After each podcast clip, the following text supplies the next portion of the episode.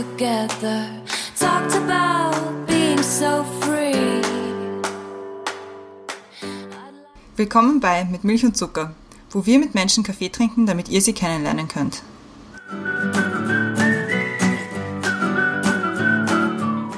Willkommen zurück bei Mit Milch und Zucker. Neue Woche, neue Folge. Mein Name ist Christiane. Im Zoom-Fenster über mir ist wieder die Brenda. Hallo Brenda. Hallo Christiane. Und im Zoom-Fenster unter mir ist unsere heutige Gästin und zwar ist das die Maria. Hi Maria. Aber damit die Leute auch wissen, mit wem sie es zu tun haben, stelle ich dich jetzt kurz vor. Du bist so alt, wie du dich fühlst, haben wir festgestellt. Und du hast in deinem Leben einige Stationen. Genau. Du hast ursprünglich Kinesiologie in Österreich und in Deutschland studiert und bist Das auch, ja. Auf die Opernbühne gewechselt und hast dort unter anderem, was ich gefunden habe, das Projekt Classic Underdog gestartet. Also das war so ernste Musik mit Augenzwinkern und bist aber jetzt beim Bundesheer gelandet. Und das ist so weit auseinander für mich gefühlt, dass wir uns gedacht haben, das verpacken wir vielleicht in ein Thema, das jetzt die Brenda vorstellt. Danke für die Überleitung, Christiane. Bitte, ich bemühe mich immer sehr. Ich weiß. Äh, Also wir haben das Thema überlegt, wenn jemand versucht, dich in eine Schublade zu stecken, zwick ihm die Finger ein. Wie schon in der Vorstellung angesprochen, lässt sich gerne auf ein Thema ein, sondern probierst auch gerne aus und machst es zu deinem Ding. Wir wollen heute mit dir darüber reden, wie du es machst und wie du mit Leuten umgehst, die dich trotzdem gerne in eine Schublade stecken wollen. Das ist ja mal ein richtig cooles Thema. Finde ich cool. Sehr cool.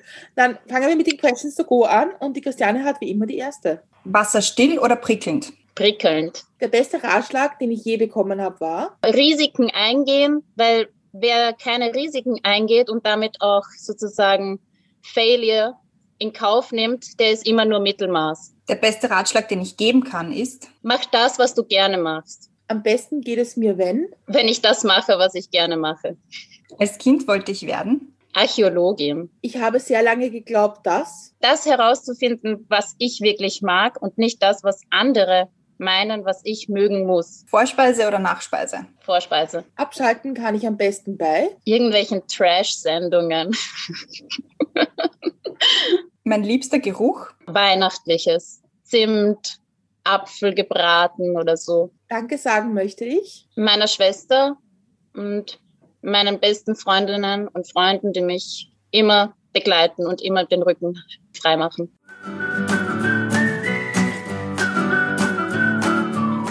Perfekt, Questions to go gemeistert. Da sind wir wirklich sehr zackig durch. Deswegen machen wir gleich weiter und starten mit unseren mit Milch und Zucker Fragen. Und da wäre die erste, was ist oder war ein guter Kaffee für dich? Ja, ich muss lachen, ich habe mal einen Kaffee gefunden, beim Chibo gab es das, der hieß Espresso to Tonic. Und da habe ich Mhm. gelacht, das ist es, wie ich es mag, kalt und bitter. Aber ist das der Espresso, den Also man beim. Tonic aufspritzt? Ja, genau, Jo, genau.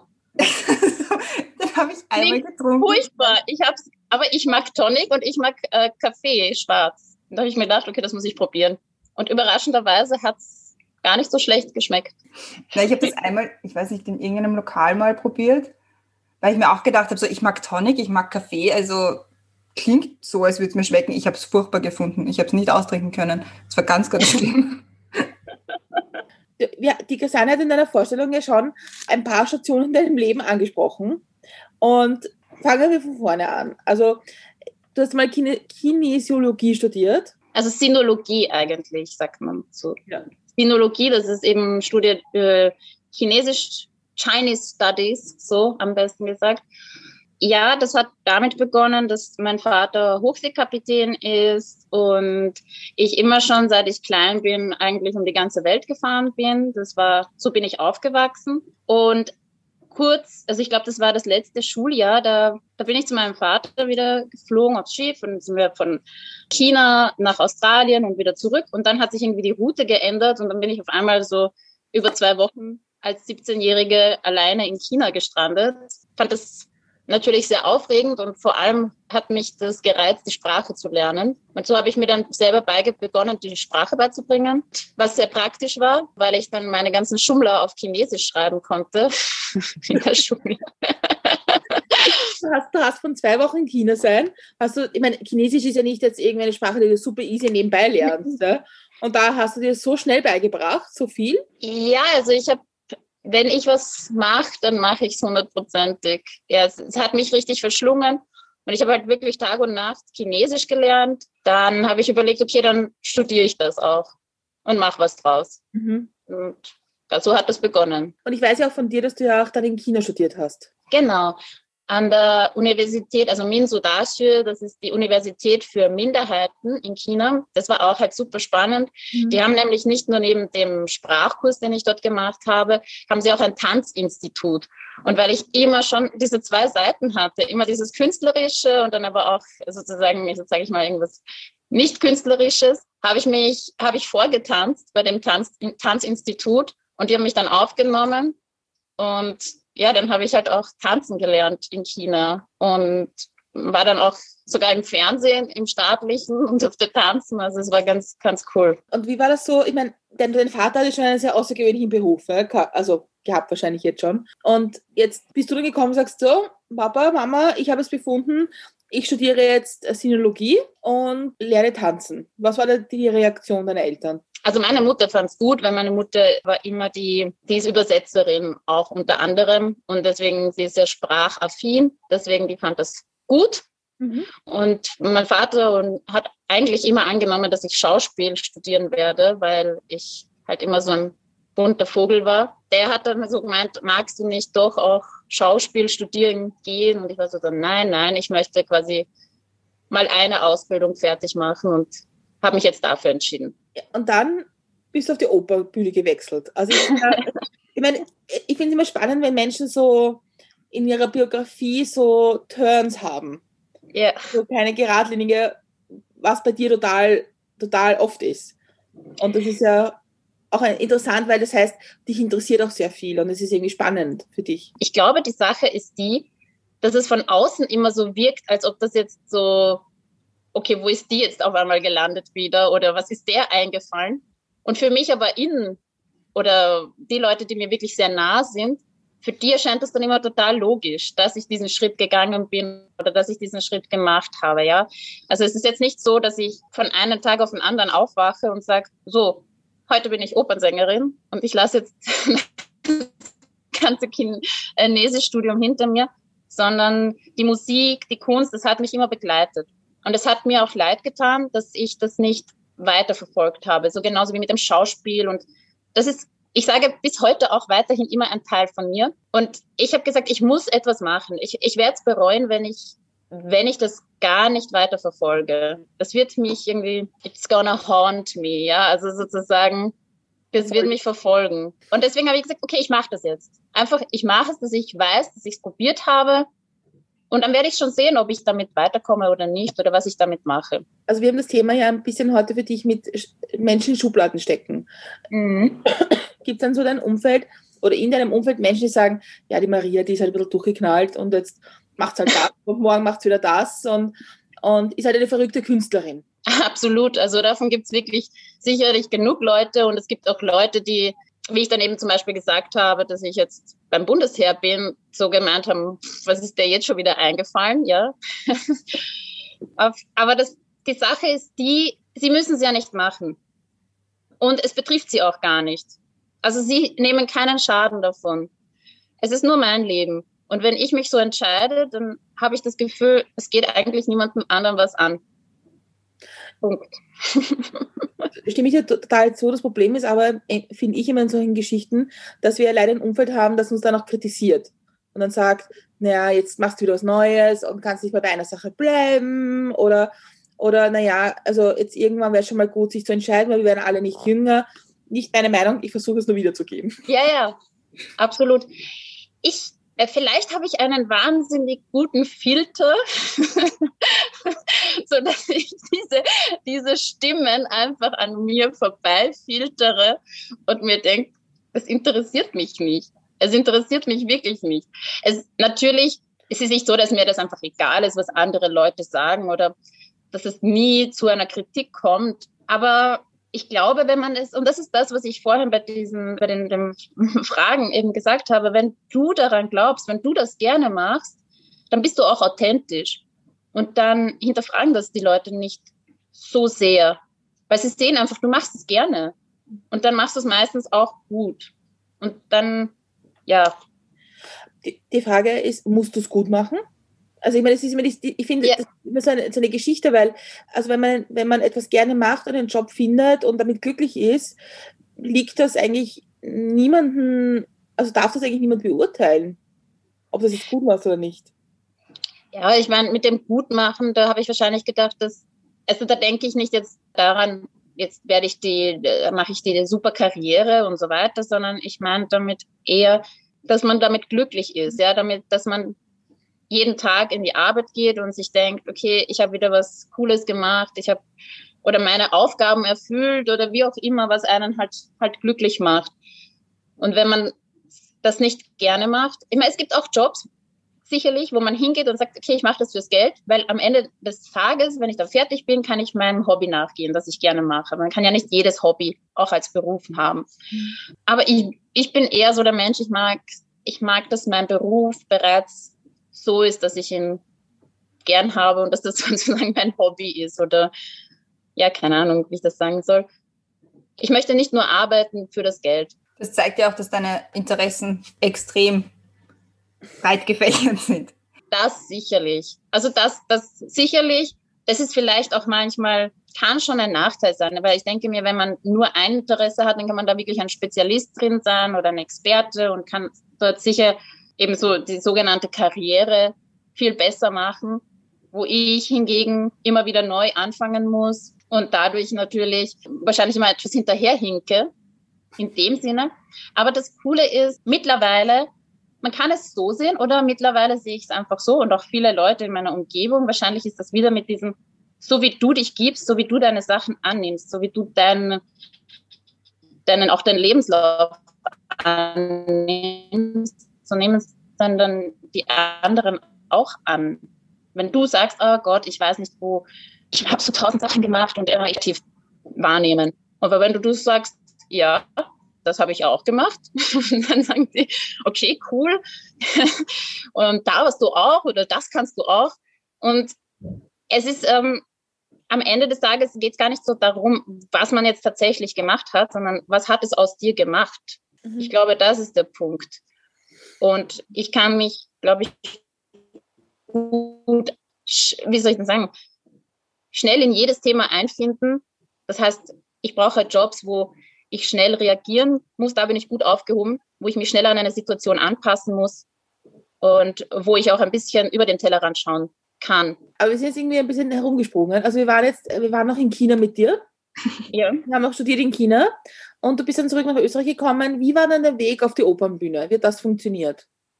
Also ich habe ähm, äh, angefangen am Konservatorium zu studieren. Das, das wollte ich unbedingt. Habe dann währenddessen ich in Wien am Konservatorium war, sozusagen über eine Bekannte den Kontakt zu einer, also eine Opernkoryphäe bekommen, die halt in, in der Slowakei ist zwar, aber die wirklich weltweit berühmt ist. Und ob ich nicht bei ihr lernen möchte. Dann bin ich zu ihr gegangen.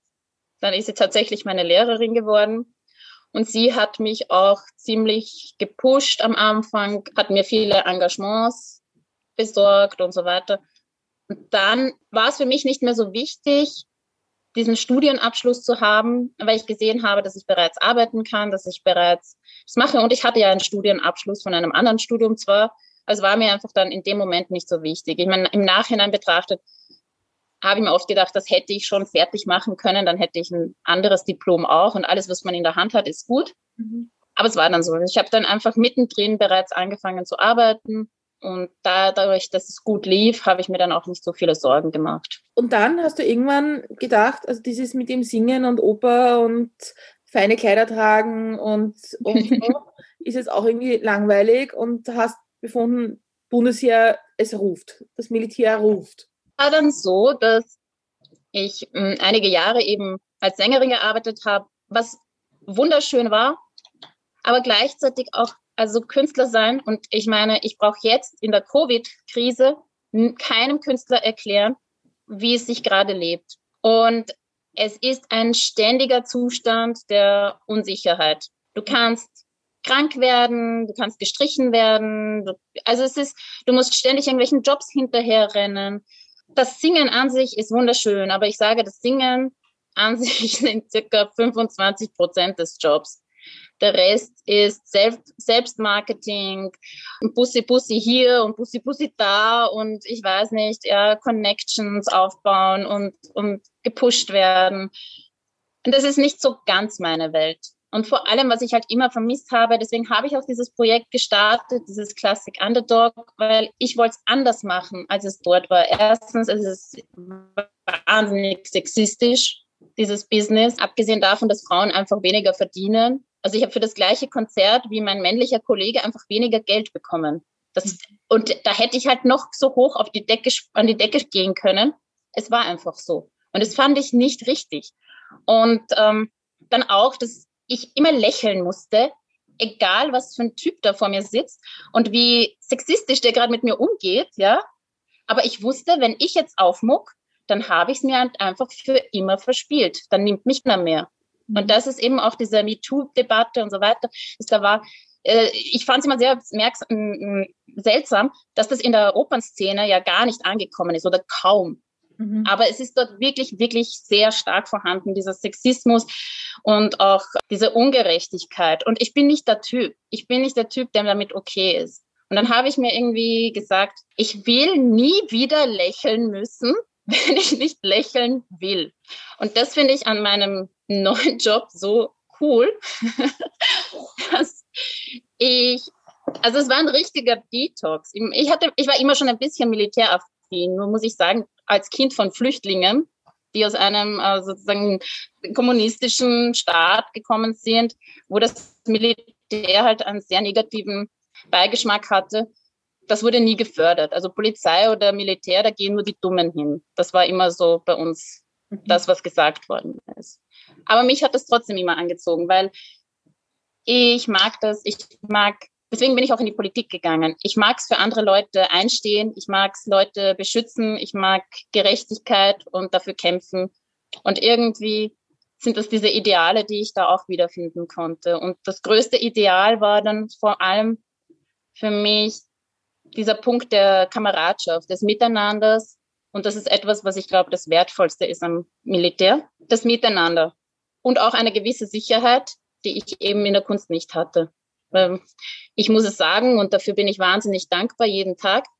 Aber ich habe während der Covid-Krise keinen einzigen Tag um meinen Job zittern müssen. Ich wusste, ich habe einen Job. Ich, ich wusste, ich habe morgen auch noch Geld, ja, das ich bekomme. Und das ist etwas, wofür ich war, äh, wirklich, also mich sehr, sehr glücklich schätzen kann, so etwas zu haben.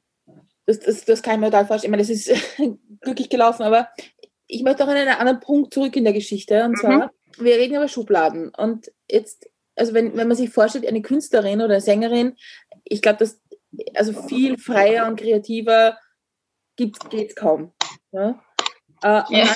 wechselt zu, einem, zu einer Struktur, die ja das gar nicht begünstigt, die ja da komplett konträr ist. Wie, wie, wie geht man damit um? Wie geht man um, irgendwie sein, sein gesamtes Umfeld und sein gesamtes Umgehen mit mit anderen Menschen zu ändern? Das ist spannend, weil man denkt immer, die Künstler sind ja so frei und, und können selber alles entscheiden. In Wirklichkeit stimmt es ja nicht, weil du bist trotzdem hast du, also das erste, der erste Punkt ist, du musst wahnsinnig selbstdiszipliniert sein. Wenn du irgendwas schaffen willst, nur du bist verantwortlich für deinen Erfolg. Ja, ich meine, gut, auch vielleicht äußere Faktoren. Aber wenn keiner steht da und sagt, du musst um 8 Uhr aufstehen oder zur Standeskontrolle. Nein, das macht keiner. Aber du musst es selber machen. Du musst dich hinsetzen, du musst deine Arbeit machen, du musst deine Kontakte pflegen, du musst proben, du musst trainieren. Wenn du das nicht machst, dann, dann wird's nichts. Das heißt, da ist man schon eh auch irgendwie eingeschränkt. Das ist eine Illusion zu glauben, dass man da immer komplett frei ist. Und dann auch jeder Produzent oder jede, jede ähm, wie soll ich das sagen, egal wo man hinkommt, Konzerte oder irgendwie auch Aufführungen, es ist alles schon ziemlich strikt vorgegeben. Die Musik ist vorgegeben. Also man hat eh einen engen Rahmen, in dem man sich bewegt. Und dann habe ich noch gesagt, das Business dahinter, das heißt hinter den Kulissen. Es ist genauso. Wenn ich frei hätte sein können, dann hätte ich einigen Leuten meine Meinung gesagt oder den Mittelfinger gezeigt. Das ging ja nicht. Das heißt, ich war hier eigentlich frei, aber auch irgendwie frei wild, weil es gibt nicht diese, diese sage ich jetzt einmal, diesen, diesen Schutz. Und den gibt es zum Beispiel beim Bundesheer schon. Und das finde ich gut, weil gut, es geht, ich muss Befehle entgegennehmen. Aber gleichzeitig haben meine Vorgesetzten genauso bestimmte mh, hm, Anordnungen oder Aufträge, die sie zu erfüllen haben. Und sie dürfen auch nicht alles. Und wenn mich einer sexuell belästigt beim Bundesheer, bumm, dann ist da sofort ein Skandal, dann ist es in allen Medien und dann wird er sofort disziplinarisch verfolgt. Wenn das in der Kunstszene passiert, dann muss man schauen, wie man selber damit klarkommt. Und dann wahrscheinlich noch lächeln dazu. Und das war's. Oder man hat halt nie wieder einen Job. das kann man sich halt aussuchen. Deswegen, ich sage, die Freiheit ist ein bisschen illusorisch oder wie? Eine Illusion. It's just an illusion. Ja, aber man, man, würde, halt, man würde halt glauben, dass Künstlerinnen halt Freigeister sind, dass, dass das halt im Bundesheer nicht so der Ort ist für dafür. Also aus meinem Verständnis. Wir, wir haben ja vor, vor eineinhalb Jahren circa eine Folge aufgenommen mit dem Erwin, der auch, der auch mhm. im Bundesheer ist. Und auch da hatten wir schon ein bisschen die Diskussion, dass ich zum Beispiel, ich, ich könnte nicht damit umgehen, Befehle ausführen zu müssen, die ich nicht richtig finde. Oder wo man die Sinnhaftigkeit dahinter nicht sieht. Auch ein guter Punkt. ich meine, das ist schon ab und zu eine, vielleicht eine Überwindung, aber man muss halt auch sagen, zum Beispiel, sollte es etwas sein, was gegen eine Vorschrift ist oder illegal ist, dann darf ich jederzeit sagen, nein, das mache ich nicht. Also das Recht habe ich. Sinnhaftigkeit, ja, also die, da habe ich gelernt, in gewissen Momenten einfach meinen Kopf auszuschalten und zu, zu handeln. Das, das ist etwas, damit muss man entweder klar, klarkommen oder nicht. Es gibt das schöne Wort, ist so, ja, und äh, damit muss man leben. Ich, ich meine, das ist, es fällt sicherlich schwer, aber ich denke, wir haben oft so Unsinnigkeiten, die, die zu tun sind. Das sind nur eine plus. Und, und weil man ja so gern in Stereotypen redet, also ist es als Frau nicht besonders schwierig beim Bundesheer? Alle meine Kameraden werden sagen, ah, als Frau hat man es eh super leicht, weil man wird ja eh durchgetragen. ich muss sagen, so und so. Es ist natürlich, hat man mehr Aufmerksamkeit, aber das kann auch der Nachteil sein, weil ja das gleichzeitig, also einerseits, ja, man wird schauen, dass, dass die Frau vielleicht eher bleibt und eher Maßnahmen setzen, bevor sie zum Beispiel gehen würde, damit sie bleibt. Das stimmt schon. Auf der anderen Seite 30 Kameraden und ich. Oh, haha, na, wer fällt äh, denen ins Auge oder wer ist ständig im Fokus, ja? Und das heißt, wenn irgendein Typ was falsch macht, dann ist das natürlich so, ah, du bist ein Trottel, was hast denn du jetzt gemacht? Aber wenn ich was falsch mache, dann ist es, oh, na ja, die Frauen haben das falsch gemacht. ja. Und dann bin ich, bin ich immer stellvertretend für alle Frauen, ja.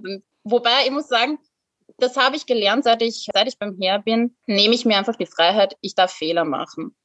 Und ich habe es komplett abgelegt, ich muss perfekt sein oder ich muss besser sein als die Männer. Nein, warum sollte ich sein? Also das lehne ich einfach komplett ab. Ich mache genauso Blödsinn und ich habe genauso meine Schwächen, aber ich habe auch meine Stärken.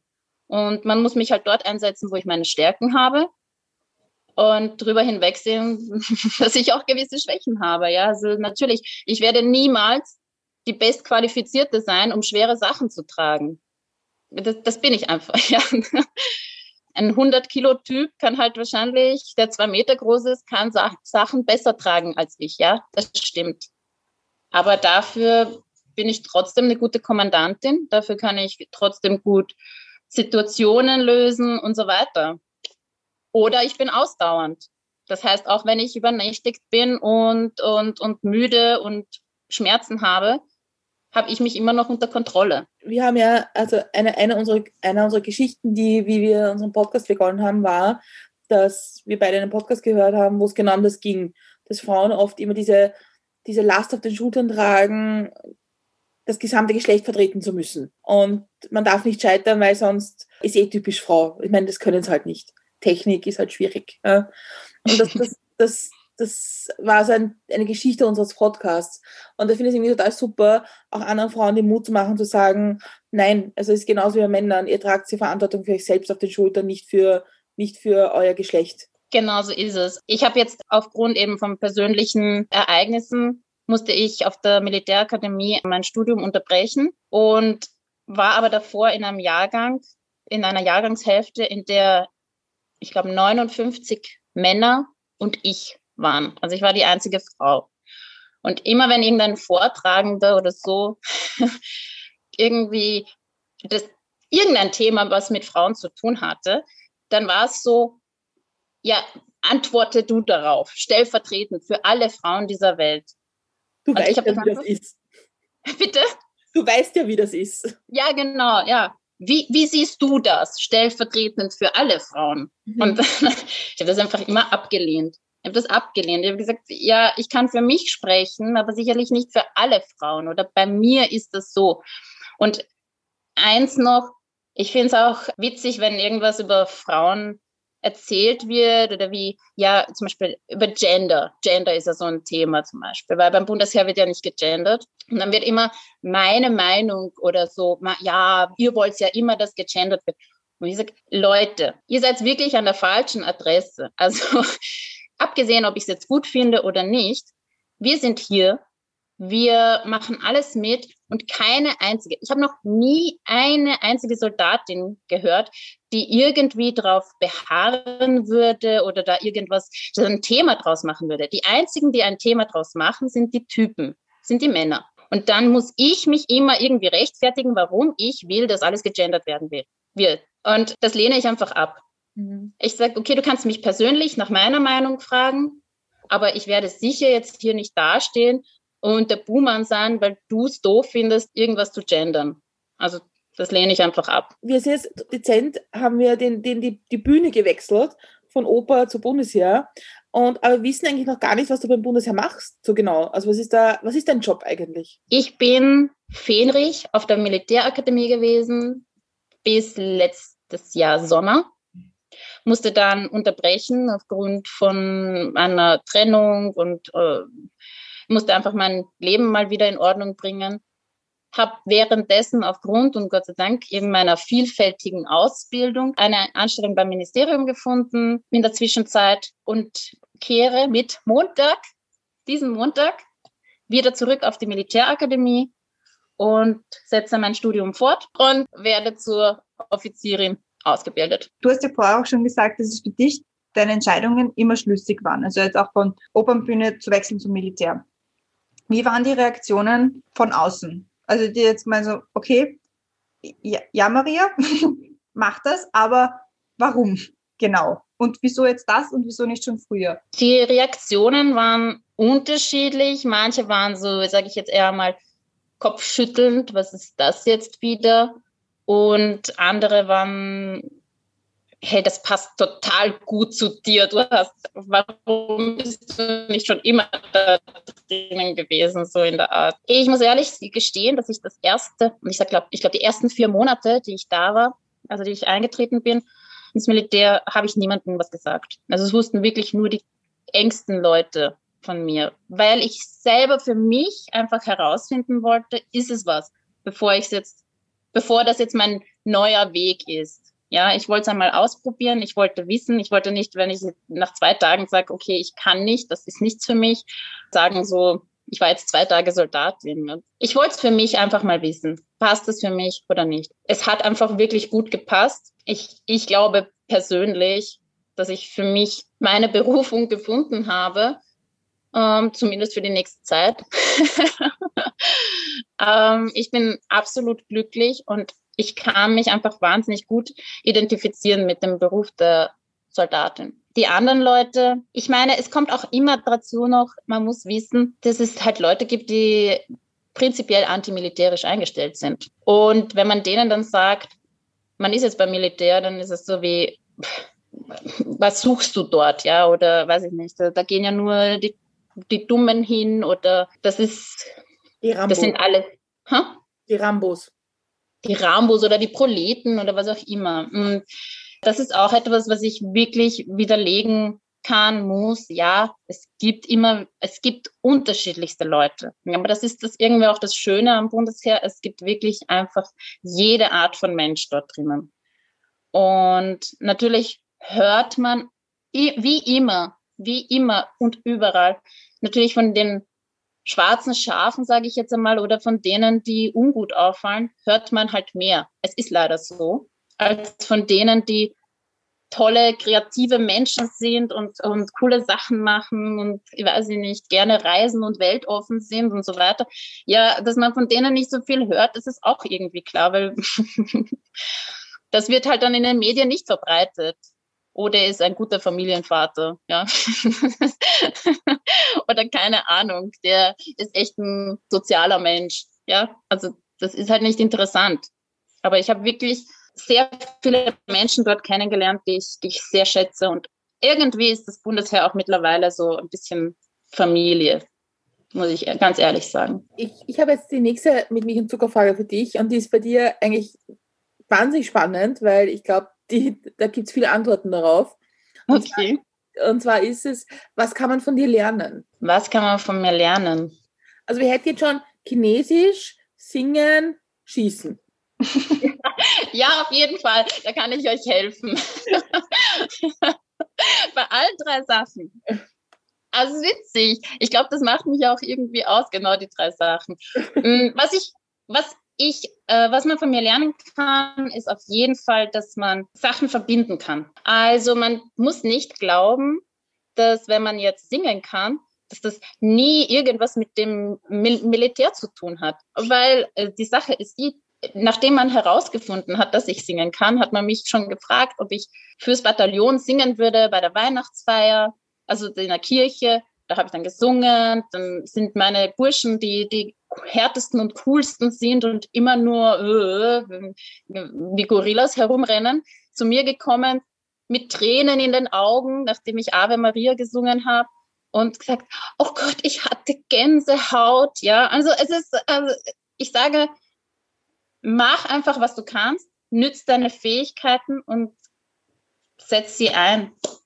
Setz sie ein, wo immer du bist. Es, du musst neue Wege schaffen, so in der Art. Du lebst es ja selber, also du machst das, was dir Spaß macht.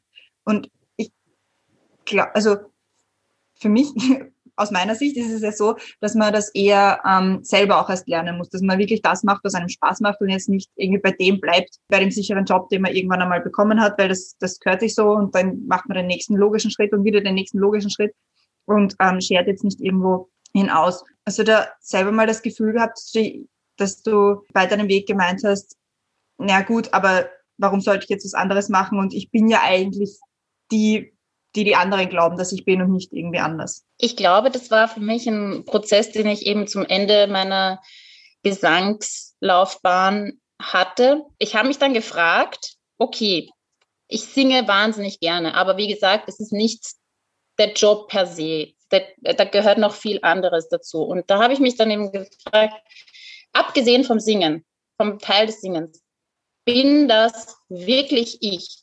Oder ist das etwas, was ich mir einrede, dass ich bin? Kurz gesagt, natürlich, Leute haben ein Bild von dir und ich glaube, das ist gut zu sagen.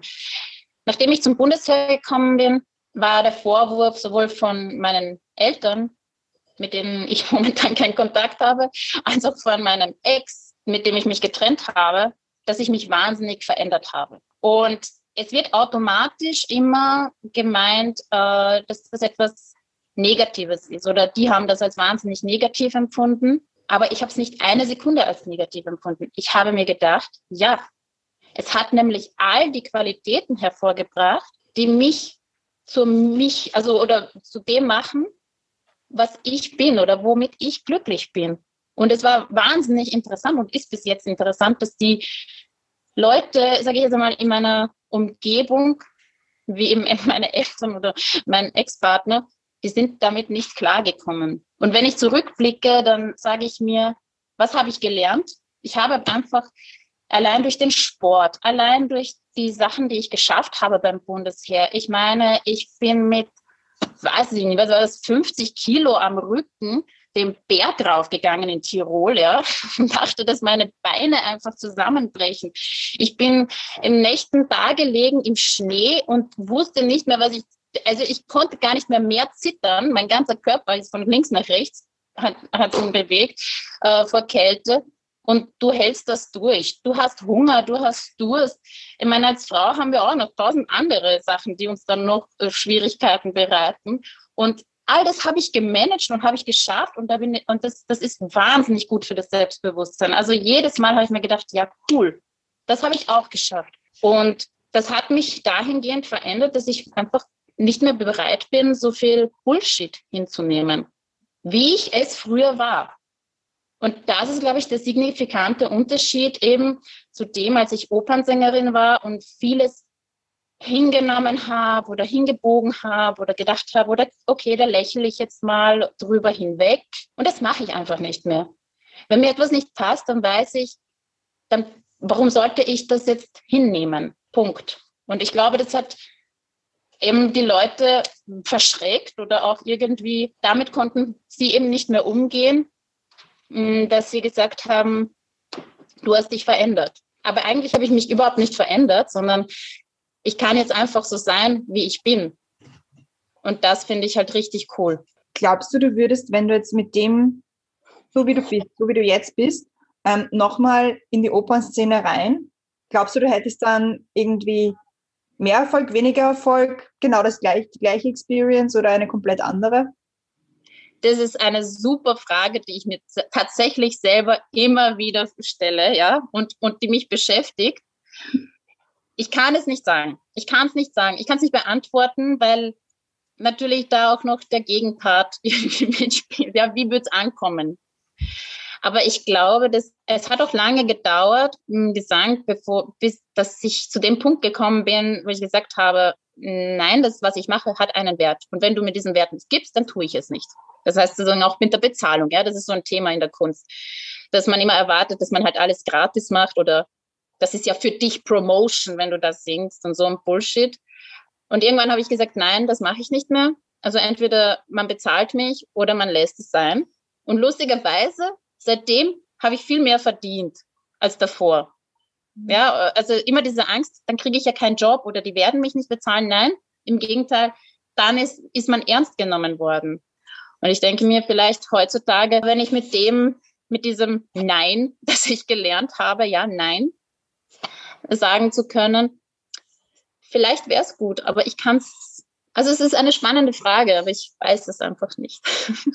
Kann man von dir lernen, keine Angst vor Neuanfängen zu haben? Bei diesen Ja. Aktionen, die du begonnen hast, war das immer so, wow, super, das mache ich jetzt? Oder hast du schon auch ein bisschen Angst vor der Entscheidung gehabt? Absolut. Aber da ist ja dieser Spruch, den ich gesagt habe, und den hat mir ein, ein Gesangslehrer von mir gesagt, bei dem ich studiert, auch studiert habe, unter anderem. Und zwar Francisco Areiser, das ist ein Kammersänger. Und der hat mir eben diesen Spruch mitgegeben. Er hat gesagt, du musst Risiken eingehen. Und der hat das eher auf die Stimme bezogen, ja, dass man, wenn man immer versucht, Noten nachzusingen und Angst hat, was ist, wenn ich jetzt zu viel, weiß ich nicht, Kraft reingebe, dann kann ein schiefer Ton rauskommen. Ja, aber wenn du das nicht machst, dann kann auch nie ein brillanter Ton rauskommen. Dann ist es immer nur flach. Es ist einfach nur Mittelmaß. Und genauso ist es auch mit diesen Neuanfängen, meiner Meinung nach. Wenn du das nicht machst, dann kannst du es auch nicht schaffen. Dann hast du schon von vornherein einfach verloren sozusagen. Ja? Du hast dann nicht einmal dir die Chance gegeben, gewinnen zu können. Was bringt dich zum Lachen? Oh, schräge und absurde Sachen. Ich, ich habe, glaube ich, habe einen bisschen einen besonderen Humor, aber ich finde absurde Sachen am lustigsten. Und deswegen, ich, ich habe in meinem Leben, glaube ich, noch nie so viel gelacht wie beim Bundesheer, weil groteske oder schräge Sachen findet man dort echt viele, ja. oder so Absurditäten, wo man einfach schon total übernächtigt und müde ist und nicht mehr weiter kann und dann passieren Sachen und dann lacht man einfach nur noch. Und das, das finde ich eben das Schöne, dass man in jeder Situation irgendwas Lustiges finden kann, wenn man es zulässt.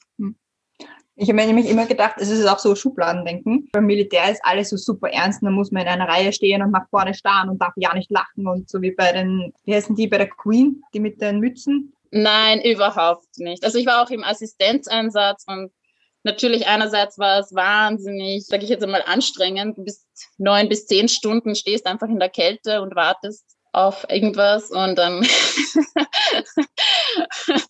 und möchtest eigentlich nur schlafen und währenddessen haben wir so viel Spaß gehabt, aber mit meinen Kameraden oder über solche Sachen gelacht und, und einfach für uns es lustig gemacht. Mit Erwin haben wir das schon irgendwie diskutiert, dass Erwin auch gemeint hat, also es ist schon ein Ort, auch wo man lachen kann. Und damals äh, der Tommy als Co-Moderator gesagt hat, naja, also ich habe das Bundesjahr nicht als Ort des Lachens in Erinnerung. Das ist halt vielleicht auch was anderes, wenn du freiwillig dazu gehst, als wenn du als 18-Jähriger musst. Absolut. Ich habe ja bei der Garde Grundverdiener ausgebildet und ich glaube, dass sie eigentlich eine ganz gute Zeit hatten, weil ich genau diesen Zugang hatte. Ich wollte den Burschen einfach eine, ich sage es jetzt mal so, eine leibende Zeit bereiten, wo sie was machen können, was sie sonst nicht mehr machen werden können. Und die haben das alle eigentlich wirklich mit Begeisterung gemacht. Die waren auch stolz drauf, wenn wir zum Beispiel Ausrückungen hatten. Das heißt, wenn wir repräsentative Tätigkeiten hatten beim Bundespräsidenten und so weiter. Und mit denen habe ich eigentlich auch viel gelacht, muss ich sagen. Ja, also ich glaube, es ist halt immer, wie man sich, wie man sich einrichtet. Ja, die Leute, die, die die Burschen einfach nur fertig machen wollen und solche gibt es natürlich auch, ja. Die werden denen keine coole Zeit bereitet haben und das Einzige, was dann passiert ist, dass sie wieder ins zivile Leben zurückkehren und sagen, er war schrecklich die Zeit. Ich glaube nicht, dass diejenigen, mit denen wir so viel Spaß hatten und wo wir uns von vornherein bewusst waren, die wollen nicht hier sein eigentlich. Die machen es, weil sie es machen müssen. Also bieten wir ihnen etwas, dass die komplett anders rausgehen und eben von Kameradschaft erzählen und von lustigen Zeiten und das soll es eigentlich sein. Dann stelle ich dir jetzt mal die letzte mit mich und Zuckerfrage in diesem Teil. Und zwar reisen wir in die Zukunft. Das ist das Jahr 2026, also fünf Jahre in der Zukunft. Was ist in deinen letzten fünf Jahren passiert? Hoffentlich habe ich die Militärakademie abgeschlossen und aus, bin ausgemustert und habe noch alle meine Beine und Arme. ich hoffe, ich bin in eine gute Einheit gekommen, in der ich Kommandant bin. Und eigentlich das. Mehr Erwartungen habe ich jetzt eigentlich nicht. Der Rest kommt eh.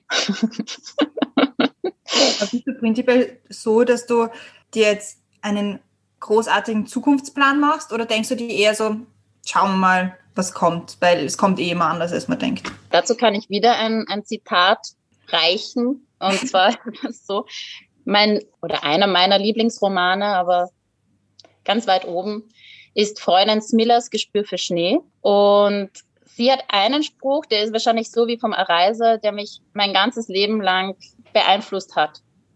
Und das Buch habe ich als Teenager gelesen. Und sie sagt, wir treffen nur die kleinen Entscheidungen. Die großen kommen von selbst. Und das ist schon irgendwie das, was mich anleitet. Das heißt, ich kann nur entscheiden, gehe ich jetzt auf die Militärakademie oder nicht? Was jetzt alles da kommt und was alles da passieren wird, das kann ich irgendwie nicht mehr beeinflussen. Ich kann auch sagen, ich mache das und das, ich lerne das hier. Also ich nehme jetzt das Buch und lerne zum Beispiel eine neue Sprache. Aber was für ein Zufall kommt, dass irgendwer diese Sprache braucht und mich dazu, das kann ich nicht beeinflussen. Deswegen, ich schaue einfach, das ist ja auch das, ich mache einfach das, was ich gerne mache diese Entscheidung treffe ich, mache ich das? Ja, nein. Was daraus wird, das kann ich nicht beeinflussen. Wir haben jetzt irgendwie die ganze Zeit darüber gesprochen, in welche Laden oder Schubladen du nicht gesteckt werden willst. In welche Schublade darf man dich stecken? Ich glaube, man darf mich in die Schublade stecken, dass ich eine gute Kameradin bin. Und das meine ich jetzt nicht nur aufs Militär bezogen, sondern allgemein auf alle. Das, also das würde ich mich natürlich freuen, wenn man mich sozusagen so kategorisiert dass ich loyal bin, dass ich da bin, wenn man mich braucht. Und ja, auch vielleicht, wenn man mich kategorisiert, die ist gar nicht so dumm. die hat was auf dem Kasten und sie kann gut singen. Also da lasse ich mich gerne schubladisieren. Aber was ich auf keinen Fall mag, ist, dass man irgendwelche vorgegebenen, eh meistens unrealistische Sachen, ja, das sind dann immer so, zum Beispiel als Mutter hat man so und so zu sein oder als Partnerin oder eine Beziehung hat so und so zu sein oder im Beruf hast du so und so zu sein. Das finde ich eher langweilig, muss ich ganz ehrlich sagen.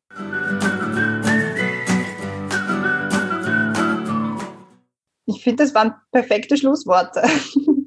also vorerst Schlussworte, weil wir haben ja wie immer noch unseren Abschluss. Und zwar gibt es noch etwas, was du unseren Hörerinnen und Hörern gerne sagen möchtest, mitgeben möchtest. Ich meine, ich kann sagen, ich, ich habe einen privaten Account auf Instagram. Wenn es jemanden interessiert, wie so mein verrückter Alltag aussieht, dann kann er mich gerne anfreunden. Es ist immer noch unter Classic Underdog. Ich mache mir einfach meinen Spaß und ich mache, ich, ich, ich, ich nehme die Sachen, die ich mache, ernst, aber ich lebe mir das Leben nicht so ernst. Ja, ich glaube, dass man, es ist viel zu kurz, um sich ständig selbst auch viel zu ernst zu nehmen. Und ja, deswegen mache ich auch ganz witzige Videos teilweise und solche Sachen, um das Ganze ein bisschen aufzuheitern. Ja. Bleibt mir noch so, mich zu bedanken für die Zeit und für die Offenheit und für das Gespräch und für die, ich glaube, Dinge, die wir jetzt alle nachdenken müssen darüber, wie, wie wir unser Leben eigentlich warum, wie gestalten und ob wir das machen, was wir lieben. Und da bleibt mir noch die letzte Frage zu stellen, und zwar, wie trinkst du jetzt deinen Kaffee? Ja, schwarz und verlängert.